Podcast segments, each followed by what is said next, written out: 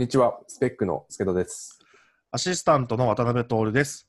このポッドキャストは、事業、デジタル、ディレクションのキーワードで事業主を目指すチームスペックの代表、助田正樹と、フリーランスのウェブディレクター、渡辺徹がセッションする最新デジタル業界系ポッドキャストです。よろしくお願いします。お願いします。本日のゲストは大手事業会社でデザインディレクションを主に担当され、副業で複数社のデザイン責任者もされている吉川渡さんです。吉川さん、よろしくお願いします。よろしくお願いします。どうもどうも。はいはいデザインディレクションっていうのはどういうことをするお仕事なんでしょうか？簡単に言うと、えっ、と、いわゆるその、世の中のそのアートディレクターみたいなものを想像すると分かりやすいんですけど、うん。うんえーそのアートディレクションっていうと、どっちかというとなんかやっぱりビジュアル寄りというかグラフィック寄りな印象になるので、うんうん。えーそのアートディレクションの、えーやってる業務をプロダクトに置き換えた場合、みたいな意味合いで捉えてもらえると。なので、まあ、基本的にはそのデザインの品質担保だったり、全体感の統一だったりとか、うん。一応組織としてはデザイン、制作フローとしてデザインディレクターの人にデザイナーがついてるっていう形になるんですけど、うんうんうん。まあ、そのデザインチームの、まあ、マネジメント的なことをちょっとやったりとか、うんうんうんうんうん。まあ、あとはその企画サイドですね、事業サイドとか企画サイドとの、まあ、会話を主にやったりとか。はいはいはいはいはい。だそれってあのいわゆるクオリティコントロールみたいなこともやられるってことなんですかね？基本的にはやりますね。あなるほどなるほど。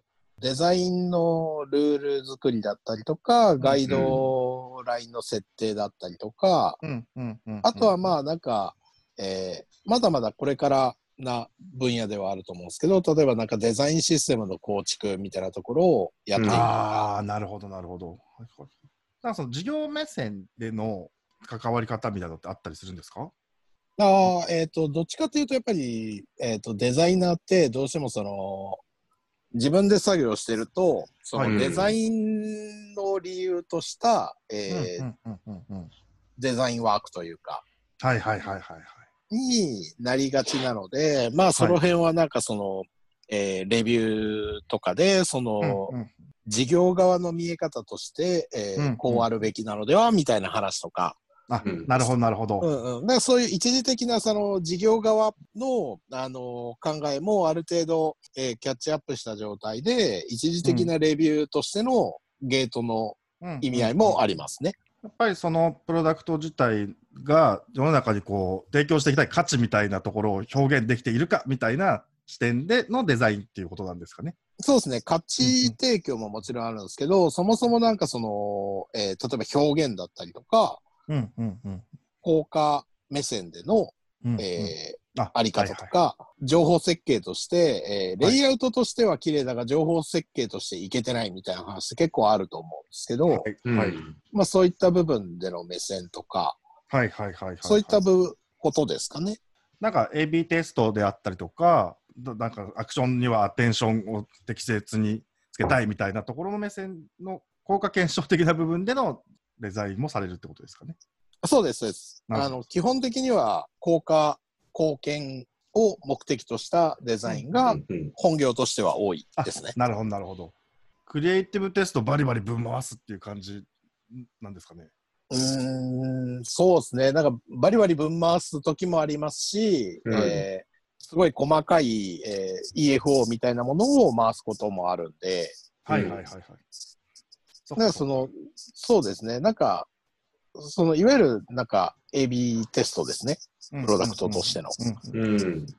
ウェブサイトって作っておしまいじゃなくて運用していく必要があるじゃないですか。特にはいユーザーにとってのこうアクションというか何かそうですねあのやってもらいたいことがあるようなのが僕的なウェブサービスとかの場合だと。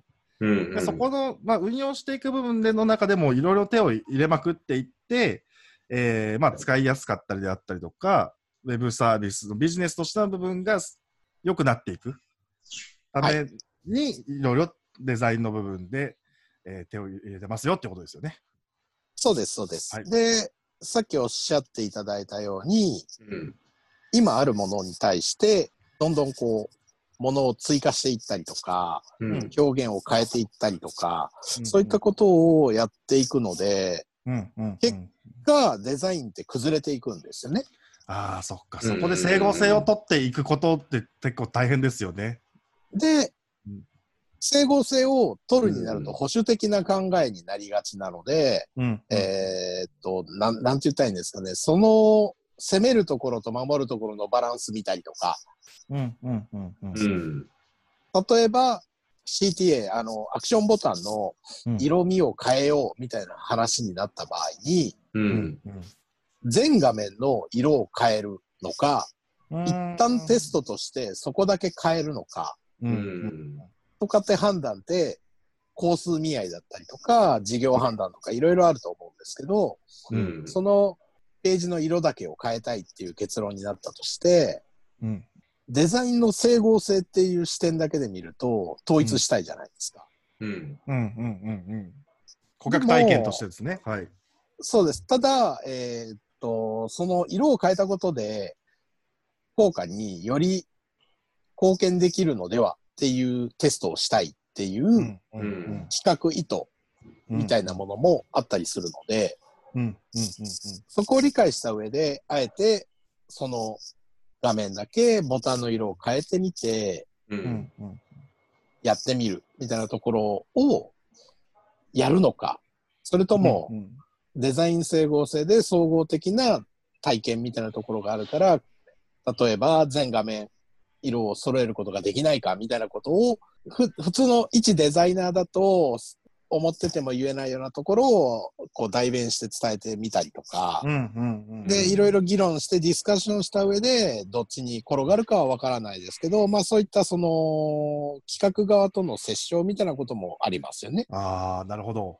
っていう意味で言うと、あのディレクシデザインディレクションって言われてるあの意味がすごい分かりました。その合意形成を取っていくためのなんかイニシジャブを取って調整していくみたいな動きってことそうです、よそうです。で、はいはいはいはいそのディスカッションをするにあたって、やっぱりある程度事業目線みたいなものも持ててないと、うん。同じ目線で会話ができなくなってしまうので、う。うんんうんそういった意味では、その事業側の理解っていうのも大事なポジションなのかなとなるほど、なるほど。話していて今思いましたね。ああ、なるほどですね。うん。打ち合わせの生産性っていう視点って結構出てきたじゃないですか。うん。うん。よくある旧来の日本型な会議という、アジェンダも決めずに、だらだらとうんなんとなく喋って、うん。なんとなくその場の空気で合意が形成されたらいいねみたいなのから変わってきたなっていう感じがあるんですね。で、これがでもリモートになった時に、どうなっていくかっていうのって結構興味深いなと思っていて、うん。あのまあ、もちろんアジェンダを決めて、これについて話しましょう、これ決めましょうねっていうのは多分あると思うんですけど、なんかすごく冗長になっていくんじゃないかなっていう個人的な実感としてあるんですね。打ち合わせ自体が。うん。そうね。本質的には変わらなそうだけど、やっぱ、こう慣れっていう面も大きいのかもしれないよね。まあねうんうんうん慣れない。慣れないね 慣れないとこはどうしてもあるから。上長ってなんかど、どういうことですか？意思決定までが上長になるって感じですか？なくなったりとか、えっとうん。まあ、あの議論が煮つ煮詰まりきらない。あなんかイメージは伝わっていて、うん。そこで思うのは、まあ、自分もやりがちではあるんですけど、うん。一旦6、7割頭の中整理ついたから会議持ち込んでって、うん。えっ、と、うん。当ててみようみたいなう。うんんうん会議に。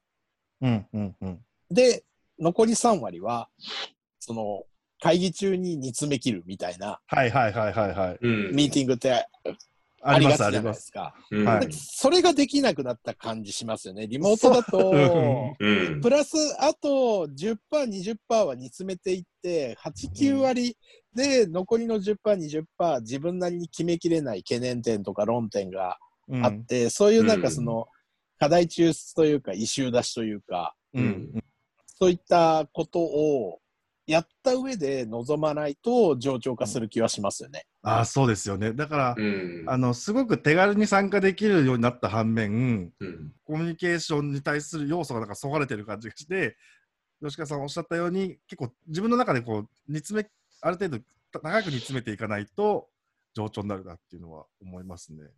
そうですね。うんで、デザイナーってはい。わかんないですけど、これあの自分のすごい勝手な印象で今喋りますが、デザイナーってコミュ障多いじゃないですか。まあ、あの、言葉にして、おは話で伝えるのが専門じゃない方が多いですよね。はい。綺麗に喧嘩していただいて ありがとうございます。そう、あの、コミュ障っつっても、なんかあの、えっ、と、いわゆるその、一般的なステレオタイプなコミュ障というよりかは、うん。受動的なコミュニケーションを取りがちって言ったらいいんですかね。うん。うん。はいはい。はい。うん。うん。うん。うん例えば、依頼があって、こういうデザインをやりたいから、こうしてくださいって言われたら、はいっつって動ける。うん。で、も、うん。自分から、ここはこういうデザインにした方がいいんじゃないかっていうのを、例えば何もないゼロの状態から、うん。デザインの案件を作るみたいなところってデザイナーってやりにくいというか、うん。やれない人が多いと思うんですよ。うんうんうん。うんうんなので、リモートになって言ってしまえば、いつまでも発言しない、いつまでも何かのコミュニケーションで情報を発信しない状態が続くと、うん。情報としての孤立化はすごいするなとは思ってますね。あー。で、これがあの対面の会議だと、会議を仕切ってる立場の人がこう巻き込んでうんうん。いききやすいんだと思うんですよね。そうなんですよ。うん。目の前に物目の質として前にいると。そん存在してるんで。うんうん。っていうのもありますし、あとは表情とかうんうんうん。通信って言うてやっぱりよっぽど例えばあの声のトーンが変わったりするとううんんうん。感情って伝わりますけど、うんううんん。あと話すスピードとかね。うんうんうんうん。でも一般的にちょっとムッとしてるなって顔では思ってても声の表情変わんない人とかって、ううんんその場にいればあちょっと間違えたなみたいなあの感覚持てたりするんですがやっぱリモートだとなかなかそういうところのこう 状況のキャッチアップができないのでそうなんですようね。んそうね、ファシリテーション難しいよね、やっぱね。難しいです。うんねそう。そういう意味ではなんかそのリモート会議をやる上で能動的に動こうっていう意識を持ってやらないとうん。状況に流されちゃいそうですよね。うん、そうでうすね。ん。リモートによって生産性が上がることもあると思うんですけども、うん。生産性が下がることもあるんだろうなっていうふうに個人的に思ってた次第です。そうですね。うん。自分自身って自分のアウトプットに、あの、愛情は一切ないんですよね。愛情っていう言い方すると違うかもしれないですけど、執着がないって言ったらいいんですかね。はい。うんうんうん、自分の作品みたいな感じではみたいなってことですよね。そうです、そうです。うんあのーそれは多分雑誌広告をやってた時からそうで、うん。いわゆる、ボツみたいなものとか、うんここをこうしてほしいみたいなものを、もちろん、その、デザインとしてこうした方がいいと思ってるからこうしてますみたいなコミュニケーションは取るんですけど、うん。そういう、いわゆる仕様変更とか、ボツとかみたいなものに対してのうん。抵抗がなかったんですよ。うん。うん。うん。うん。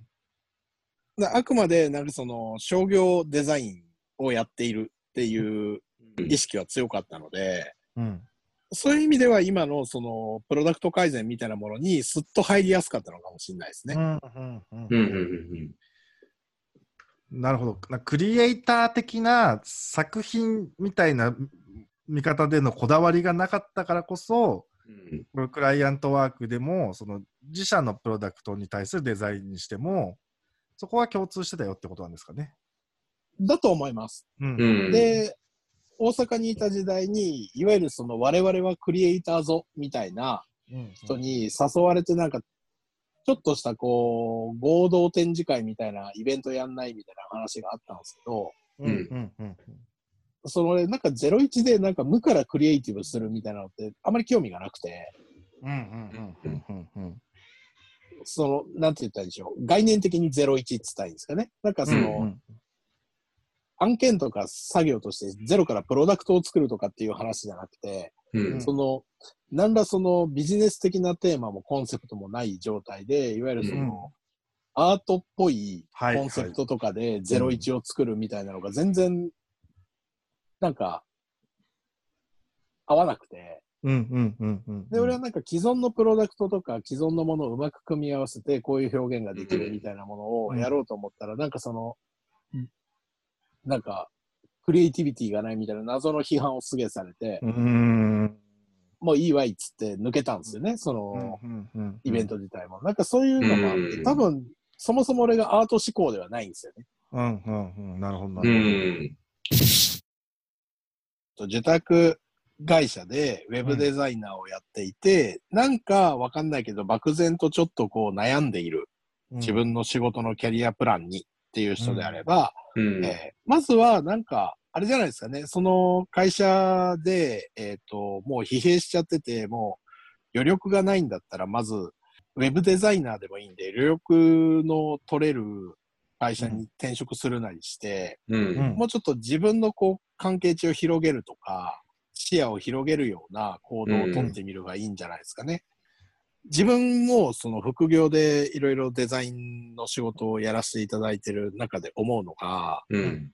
一個の会社、今現石で本職としているうん組織にずっといて、例えばそこですごいネガティブな事件、自分が下手したらなんか評価が落ちそうなことが起きたりとか、う。うんん。ちょっとした、例えば上長のあの一言になんか振り回されたりとかってあるわけじゃないですか。うん。でもそこってすごいその自分の社会が狭いからそういうふうなことにうん一うん喜一憂してる気がしてて、う。うんうんんうんうんなんかそこに一つなんか自分のもう一個のあの生かし方として副業とかでちゃんとギャランティーいただいてて、うんうんううんん。すごい雑に言うと別になんかここ辞めても食っていけるしなっていう心の余裕というか、わかります。うんうんうんうん。そういうのがあると、例えうんばあのちょっと自分がやりたかったなっていう企画をもっとよくわからん理由で外されて、もう自分のここの会社生命は終わったみたいなことを悲観しなくてもいいわけですよ。そうですね。うん。うん。うんなんかそういう自分のなんか人との関係値とか仕事の関係値とかを増やしたりとか、うんそれがなんか仕事じゃなくてもエンジニアのコミュニティに参加してみるとか、う。うんんうんうんうん。なんかマーケターの勉強会に行ってみて、マーケティングを勉強してみて、その企画側の意図みたいなものを知ってみるとか、う。うんんうんうん。なんかそういう自分のなんか知ってる世界を広げることで得られるものってあると思うんで、その結果、うんその27歳はもしかしたらやっぱりウェブデザイナーかもしれないですし、うんそういう、まずはなんか行動範囲を広げてみるっていうのをアドバイスしますかね。うんうんうんううん。うんん。視野を広げて動こうっていうことですかね。そうですね、うんフットワーク軽くうんうんうんやるのがいいですね。うん。でうん。うん。まずはやってみるですよね。まあ、我々今、ポッドキャスト撮ってるのもそうですからね。まずはやってみてやって。みるっていう。あの、今までほら、あの、デザイナーと呼ばれる人の、えーっと、経歴含めて、ポートフォリオすごい見てきてるじゃないですか。まあまあ、それなりに。はい。で、その中で、その、渡るちゃんがいいとするポートフォリオっていうのは、どんな形なんだっけ？えっ、と、その人なりの思考プロセスとかうんうん。がちゃんとわかるものですかね。うんうん。なんかよくあるパターンでいう、その、英語でポートフォリオ2020みたいなのが書いてあって、うん。で、あの、トール・渡辺みたいなのが英語で書いてあって、うん なんなんか英語多いじゃないですか。英語多い。別にそれはそれでいいんですけど、うん。なんかそういう雰囲気で、うんあの、ドーンとなんかスクショがベタって貼ってあって、うん。あの、アートディレクター、助田、デザイナー、渡辺みたいなのがちっちゃくうん右下の方に書いてあって、う。うんんで、クライアント何々みたいな書いてるだけのものとかも結構多いんですよ。うん。本当に実績だけを並べてるってやつですね。はいはいはい。そうです、そうです、そうです、そうです。1デザイン、一デザイナーでやればいいんですけど、ウェブデザインとかっていうと、チーム運用もあったりするんで、うん。例えばデザイナーが複数関わってたりもするわけじゃないですか。うん。はいうんうんなんか、なんでしょう。やっぱ気になるのは、その、仕事をお願いする側で、いろいろ採用とか、その、を見ていく中で思うのは、なんかどのぐらいのチームで自分は何を担当して、うんうんうんえーどのぐらいの期間で、うん。うんえーアウトプットしたんだ、みたいなとか、う。うんんそういうなんか、ビジネスとしてのデザイナーのスペックみたいなのを知りたいですよね。うんうんうんうんはいはいはいはいはそうですね。そこで何をやってたのかっていう、の何を担当したのかって話ですね。いはい。うん。そうですね。うんでそ、のデザインを例えば全部自分でやったよとか担当箇所とかがうん分かるでもいいんですけど、うんその時に何を考えどういう思いでこういうアウトプットに至ったかうんうんうん。っていうものが分かるとすごいいいですよね。うんうんうんう。ん。あつまりじゃあ、その、なんだろう、ベタバリの、えっと、英語のザ・クリエイティブっていうポートフォリオからは、それ、その情報が読み取れないから、そのポートフォリオがいいかどうかすらもわからんみたいな感じなの？そうなんですよ。そうなると、うんただのアウトプットのクオリティ勝負を仕掛けてるだけなんで、うん。うんうん例えば楽天のデザインって、うん。えっ、と、いわゆるデザインだけの見た目で言うと、ダサいっていう人が多いけど、うん。ビジネス要件はクリアして、なおかつその、えー事業貢献、売り上げも一番あれが高いから、うん今あの状況であると思っていて、うん。うんそういう、そこからさらに、例えばそういうようなプロダクトが他にもあったとして、う。うんんそういうのを求めてる人って、ただデザイン品質が高いだけ、というかまあデザイン品質をどういう視点から見るかなんですよね。う。うんんで、そのアウトプットのデザイナーが見るデザインがいいって呼ばれるものだけで、う。うんんポートフォリオを出すと、そこの部分だけで評価されるので、ううんん。そこを求めてる人には合致しますけど、そうじゃないうん企業にとっては合致しないですよねっていう話。うんうんうんうんううんん。なるほど。でそれも、その、まあ、ポートフォリオを出して、こう、え営業というかするんであれば、考えた方がいいよねっていう部分ですよね。その、うん自分の価値みたいなものをどうやって、うん。あの、分かってもらうかみたいなのって、プロダクトをね、売っていくことと一緒じゃないですか。はい。うん。うん。ウェウェブあるウェブサービスにをどうやってお客さんにこう利用してもらうかっていういう視点を持っていた方がいいですよね。その自分をデザイナーとして売り込む段階で。そうですね。うんなんかあのー売り込む先って、まあ、例えば、えっ、と、直で面談とかに行かれるのであれば、別に相手の企業のこともある程度し調べられると思うんで、うんうんそこを事前に調べておいて、うん例えば、その調べに行った担当の、そのメインでやってるプロダクトのデザインがダサかった場合、うんうんデザイナーってだ、ダセえからこうやればかっこよくなるなっていう目線で見るんじゃなくて、うんうんうん。なぜそうなってる状況なのか。まあ、蓋開けたら単純に、あの、デザインをそうやってこう回収するコストとかがなくて、今回かっこよくしていきたいっていうストレートにデザインだけの話かもしれないですけど、うん。そうじゃない可能性も含めて、なんか、いろいろリサーチできると思うんで、うんうんうんうん。そういうのを考えて、なんか、本当にまあ自分がやりたいことかどうかも、の部分ももちろんあると思いますが、うんうんそこに行きたいなと思ったら、そこに合わせて、その自分の商品展開を変えるっていうのは本当にやった方がいいですよね。うんうんうんうんなるほど。じゃあ極端な話、一社はもう本当にいいデザインを作ってほしい求人があったとして、はい私はいいデザインができますよとポートフォリオがあるとすると、はい別の会社を受けるときには、もう少しこうなんていうのかな、事業理解というか、そこの中での、えー改善活動を含めて、えーはい。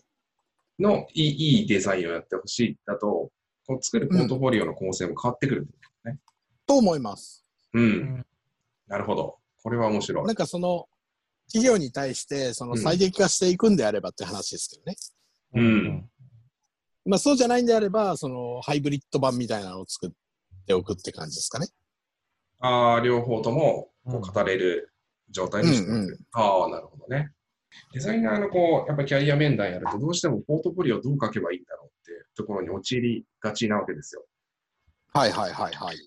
そうでそこで、まあ、その目的別にポートフォリオを作るみたいなのは、すごくなんていうのかな、今まで言えてこなかったんで、なんかスッとこう腹落ちした感じ。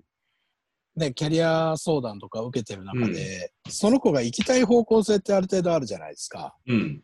なんかその強みを生かしつつ、んその個々の最適化みたいなのだと思うんですよね。う。うんん例えば事前にすごい競合調査とかデザイン調査をすごいやるタイプの子で、うん。えーしっかり準備してからそのデザインワークに入るよみたいな子もいれば、うん。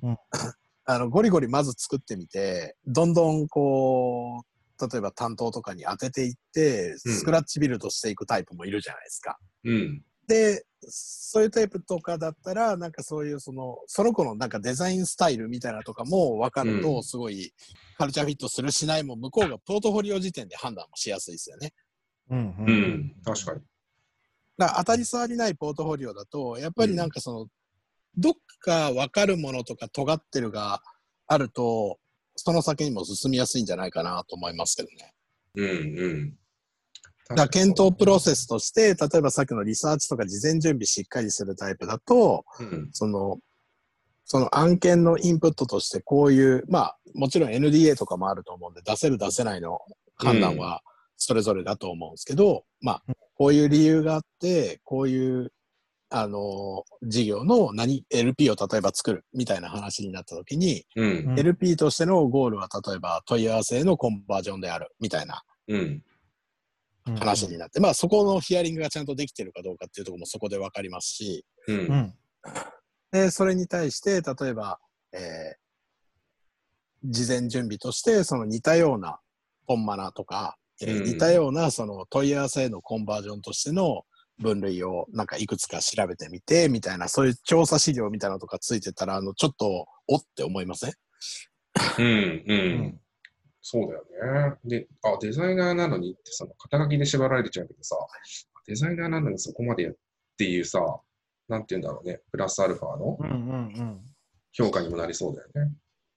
でもなんか、うん。あるじゃないですか。古き、なんか、いにしえのウェブディレクションで、うん。あの、参考サイトとかつけて、うん。その方向性がとかっつって、なんかサンプル作ったりとか、うん結構ディレクターがやったりしてたじゃないですか。うん。うんうんで、それを受けてデザイナーがこういうのどうですかね？みたいなので、なんかその既存のクリエイティブとかでこう、えっ、と、方向性定めたりとかって結構ディスカッションしたりはもともとやってたじゃないですか。うん。それをただ綺麗に見せようぜっていうだけの話ですよね。なるほど。中国のアリババあるじゃないですか。うんうんうんアリババのデザイナーって主な仕事って何やってると思います？アリババのデザイナーのが何やってるかですか？まあちょっとこれ最新の情報ではないんで、あれですけど、アリババのなんか例えばバナークリエイティブとかってあれもう AI が作ってたりするんですよね。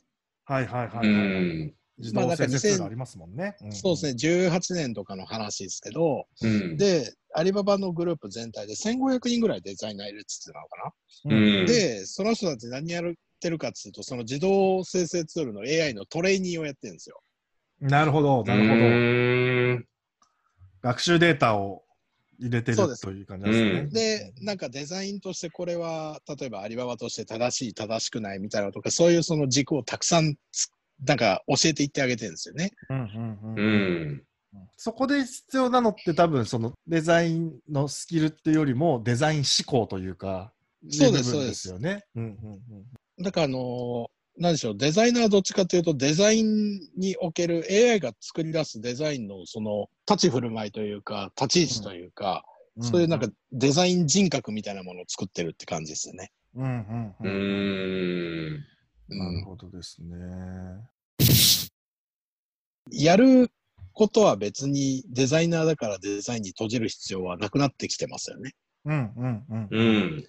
で、これはなんかディレクターも同じ話で、うん。結構その、まあディレクターはもともとその職域っていうものは定義しづらいあのポジションですけれども、うん。肩書きが溶け合ってと溶けてきてるっていう感じはしますよね。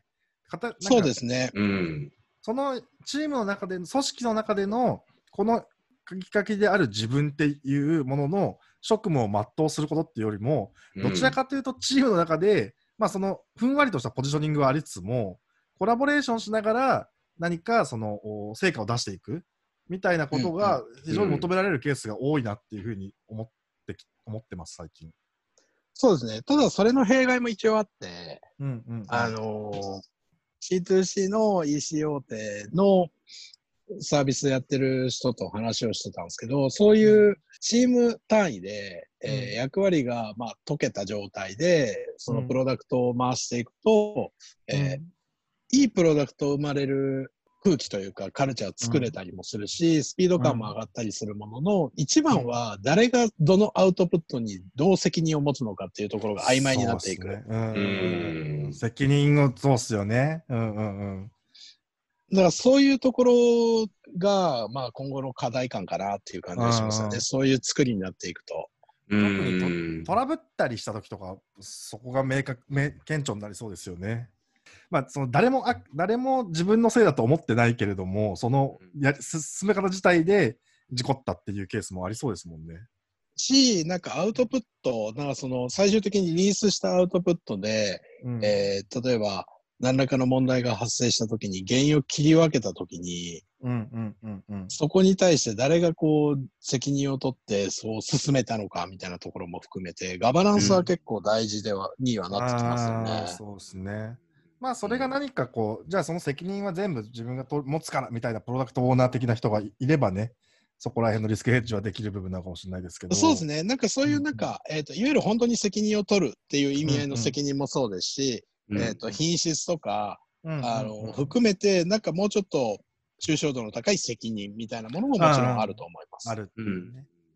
どっちにしろでもそのプレイヤーとしては、あのやっぱこれはその意識を高く持てとかっていう話よりも、なんかある程度こう前のめりになって自分のこのやることはここだからみたいな決めつけないで、あの、なんか視野を広く持ってその仕事に当たった方がいいよねっていうところはなんか共通してありそうな感じはします。そうですね。だからまあ今後のデザイナーのあり方みたいな話が今日のテーマの一つだったと思うんですけど、うんざっくり言っちゃうと、デザイナー一人でデザインする時代ではなくなるって感じですかね。サウスバイサウスウエストとかで言われてることだったりもするんですけど、クラシックなデザインって、えっ、と、うん。個人がマスメディアとかに個、個としてのデザイナーですね、が大衆に向けて、えーデザインを発信していくようなうん。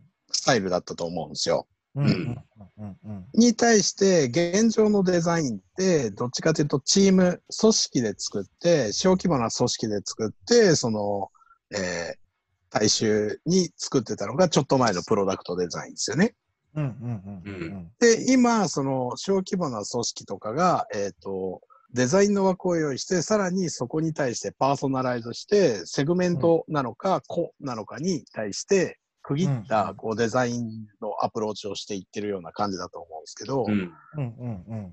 今後はなんか、その、もっと、例えばカスタマーも含めて、カスタマーも一つのデザインパーツとして捉えて、その、集団でデザインをして、集団でそれを消費するというか、そういう風な、なんかその関わり、デザイナーとしての関わり方が、その、えっ、と、完成形が作られないものになっていくんじゃないかなという気がしますよね。難しい話をしましたね、今。まあでもさっきの、えっと AI が自動生成していく話であったりとか、あとはもともとのウェブ、えっとプロダウェブサービスとかアプリみたいなものは、端末によってその出す情報を出し分けるみたいなのができるようになっているので、そこはもうそのデザインプロセスの中にカスタマーが含まれるって消費されていくっていうのは、納得感が強いです。当たり前のようにそう、あのじ実はそうなってるよねっていう話ですよね。仕事でデザイン、デザイナーをやってる人っていうのは、一人でデザインしていく時代ではないんだよっていうことを意識さされると幸せになれるかもしれないっていうことですかね。そうですね。なんかその、うん例えば、同じチームで働いてるまずデザイナーと共同で作ったり、うんうんうんうん。例えばそのチームメンバうんうんーにその意識が広がり、うんえーまあもっと本当は言うと事業とか、うんうんうんうん。会社とかうんうんうんうん。も含めて、その全体で作ってるんだっていう意識の広がりがあり、最終的にはそのカスタマーみたいなところまでうんうんうん。広がると、ちょっとまた捉え方変わるのかなとも思いますね。ああ、なるほどですね。もう、あとはもうウェブデザインにおいては、そのインタラクションの部分とかって、あの、いわゆるエンジニアリングの部分でもありますもんね。JS でどうそうねいううんうんあの動きをするのか、スクロールしたとき、えーマウスオーバーしたとき、えーどういう動きがあるのかと、これ完全にデザインの分野ですけど、この平面のデザインだけしてたら、それ絶対わかんない話ですもんね。そうです、そうです、そうです。んうんうんうんうんうんなるほど。だ実はもうそう、実はそういうふうになっているっていうことを改めて自覚するだけでも何か、うんうん、視野が広がるなと思いました。はい。はい。じゃあ本日のゲストは吉川渉さんでした。ありがとうございます。ありがとうございました。ぜひ、ぜひ。ひまたお話聞かせてください。ありざはいーす。がとうございます。ありがとうございます。ありがとうございます。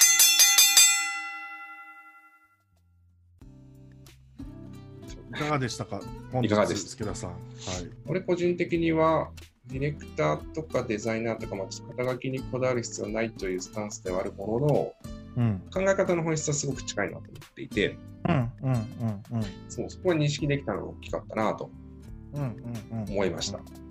ですよね。うん。なんか僕もデザイナーではないので、ちょっとお話ついていけるかなと思ったんですけれども、うんうん。やっぱディレクターっていう立場でも、そのうん。いわゆるウェブサイトの情報設計とか、うん。えっと、そのユーザーの動線をどうするかみたいなのって、うん。これってデザイン領域の仕事だよなと思ったりはしていたので、うんうんうんっていう意味ではすごく勉強にもなりましたし、あのうん。そそれこそあのデザイナーさんとあの関わると仕事の時はもっといろいろコミュニケーション取って、ねやりたいなというふうに思い。う。ん。うん、そうね。まあ、なんか、肩書きにこだわるとすると、僕ははディレクターっていうその役職をこだわっているので、そこに向けての話になるけど、ディレクターはデザイン業務をやってもいいじゃないとか、経営的な、えっと、業務をやってもいいじゃないとか、うんうんうん。なんかこう、前、前回、トールちゃんと話したのは、社長って何をする人って定義できないのと同じように、はいはいはいはい。その役割を広げていく、えーうん肩書きとしては非常にいい職業なのかなってちょっと思ってきた。なるほどですよね。うん。なんかこれもそのさっきさおっしゃってたカルチャーマッチみたいな話おっしゃってましたけど、カルチャーマッチとか、あの多分そのプロジェクトとか会社とかによって変わっていくじゃないですか、何を、うんどんな成果を出していきたい集団なのかみたいな。うん。でそれによってその出したい成果とか出したい価値によってどういうスキルを持った人たちが必要なのかみたいな、うん。自分がその中でどう動くかみたいのがうん。定義されていってそれはその入れ物によって変わっていくんだなっていうのも思いましたね。うん。うん。うん。そうだね。この案件だと自分こういう書かれ方だからこういうふうにやっていこうこういう誰々さんがいるから自分はこういうところやっていこうみたいのがうん。自然にこう考えられるようになったらいいなと思いました。うん。はい。そんな感じで、月田さん、今日のパンチラインお願いします。はい。今後は集団でデザインをして消費していく時代だ。ありがとうございます。ありがとうございまます。す。はい。デザイナーの人も一人でデザインする時代じゃないと。チームでね。何をやるかってことですね。うん。これは逆に言い換えると、うんあの、営業一人が営業する時代じゃないとも言えますし、うん。えーディレクターがディレクションだけをする時代じゃないぜとも言えますしっていうことなんですうんよね。。確かにうん、経営者だけが経営するわけではない。あ、これいい話だな。これでただ深いな。深いですね。これ深いな。はい。またちょっと次回やりましょそうですね。また次回以降ゲストをお呼びして収録できればと思ってますので、また次回う。はい。ぜひお聞きください。お相手は渡辺徹と、えー、スペックの助田でございました。あはい。ありがとうございました。りがとうございます。